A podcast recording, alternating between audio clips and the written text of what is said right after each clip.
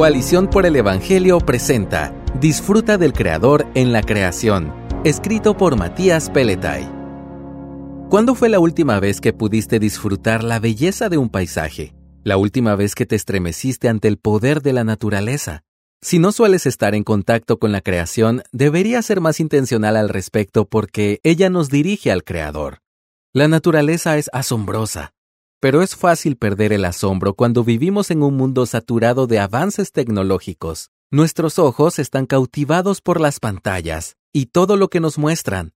Resulta curioso que una acepción del diccionario para pantalla sea persona o cosa que distrae la atención para encubrir u ocultar algo o alguien. Las pantallas que nos rodean ocultan más cosas de las que nos muestran. Tampoco es que debamos desvalorizar la tecnología, pues son herramientas que vienen de Dios y podemos utilizarlas con un corazón agradecido. Pero con respecto a recordarnos sobre la grandeza y majestad de Dios, lo natural supera con creces a lo artificial. Si no estamos disfrutando de la naturaleza lo suficiente, conviene que quitemos los ojos de las pantallas que nos distraen y salgamos afuera. La creación tiene un mensaje para nosotros y haremos bien en atender. La creación promueve nuestra alabanza. En el Salmo 19, el salmista nos dice que existe un mensaje que resuena en toda la creación. Es un mensaje sin palabras, aunque no por eso menos entendible. El apóstol Pablo coincide en que tal mensaje es evidente y puede entenderse con toda claridad. Lee Romanos 1.20. ¿Cuál es el mensaje? La gloria y sabiduría de Dios, dice David en el Salmo 19.1 y su eterno poder y divinidad, agrega Pablo en Romanos 1.20. Los cielos proclaman la gloria de Dios. Agustín de Hipona decía que la naturaleza es el primer libro escrito por Dios. Él escribió este mundo, por así decirlo, cuando en el principio habló y fue hecho. El mundo era una hoja en blanco que Dios llamó a existencia por el poder de su palabra. En la naturaleza aún resuena el eco de su voz. Esto no significa que podamos comunicarnos con Dios a través de la creación, como si pudiésemos conectar con la divinidad a través de las rocas, el sol o la brisa. Más bien quiere decir que nuestros corazones y mentes son estimulados por la creación para engrandecer al Creador.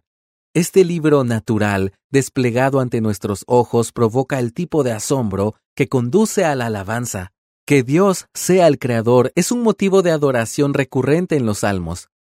Vengan, adoremos y postrémonos, doblemos la rodilla ante el Señor nuestro Hacedor, dice el Salmo 95.6. Al contemplar la naturaleza, ningún ser humano tiene excusa para no dar gloria al Creador, mucho menos su pueblo. En Isaías 40:26 leemos, Alcen los ojos y miren a los cielos. ¿Quién ha creado todo esto? El que ordena la multitud de estrellas, una por una, y llama a cada una por su nombre. Es tan grande su poder y tan poderosa su fuerza, que no falta ninguna de ellas. Dar un paseo o tomarse unos días en un entorno natural puede ser de mucha edificación si lo hacemos conscientes de esta verdad. Dios manifiesta su gloria en la creación. La naturaleza nos lleva a considerar la majestad del Creador y conmueve nuestros corazones en alabanza. La creación cultiva nuestra humildad. En la creación no solo reconocemos la grandeza de Dios, sino también nuestra propia pequeñez. David observaba la gloria desplegada en los cielos, esa obra de arte pintada por la mano de Dios, y entonces su corazón se estremecía. ¿Qué es el hombre? Para que te acuerdes de él, pregunta en el Salmo 8 del 1 al 4. Nada mejor que el poder de la naturaleza para recordarnos que somos seres vulnerables y dependientes. El rugido de una tormenta que nos hace temblar hasta los huesos. La imponente grandeza de las montañas o la inmensidad del mar nos recuerdan que somos polvo. Contemplar la naturaleza cultiva humildad, mientras contrarresta el orgullo en nuestro corazón. Sin embargo, continúa David en el verso 5 del Salmo 8, lo has hecho un poco menor que los ángeles y lo coronas de gloria y majestad.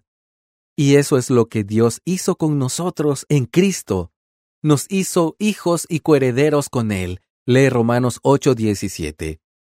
El Creador derramó abundante gracia en criaturas rebeldes. Jesús, por quien fueron creadas todas las cosas, como enseña Colosenses 1 del 13 al 17, el Verbo divino que da vida a todo lo que existe, como es descrito en Juan 1 del 1 al 4, se hizo hombre y entregó su propia vida para librar a su pueblo de las tinieblas. Nuestros corazones deben estremecerse ante tal favor inmerecido. Disfruta de la creación. La naturaleza cultiva en nosotros una humildad que permite apreciar mejor el poder y la gracia de Dios. Aunque nada somos, nos ha llenado de gloria y bendiciones en Cristo. Pero la cruz fue solo el principio. El mismo poder y gracia se hacen presentes cada día y la creación nos sirve de recordatorio. Escucha las palabras del salmista en el Salmo 121 del 1 al 2. Levantaré mis ojos a los montes. ¿De dónde vendrá mi ayuda?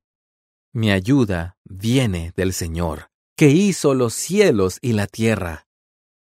Dirige tus ojos a la naturaleza más a menudo, las montañas, el mar, el cielo y hasta un simple árbol junto a un río traen a nuestra memoria el poder y la gracia de nuestro Dios.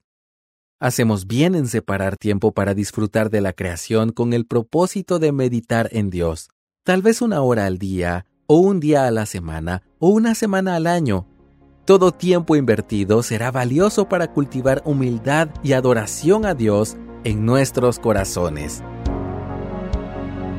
Gracias por escucharnos. Si deseas más recursos como este, visita coaliciónporelevangelio.org.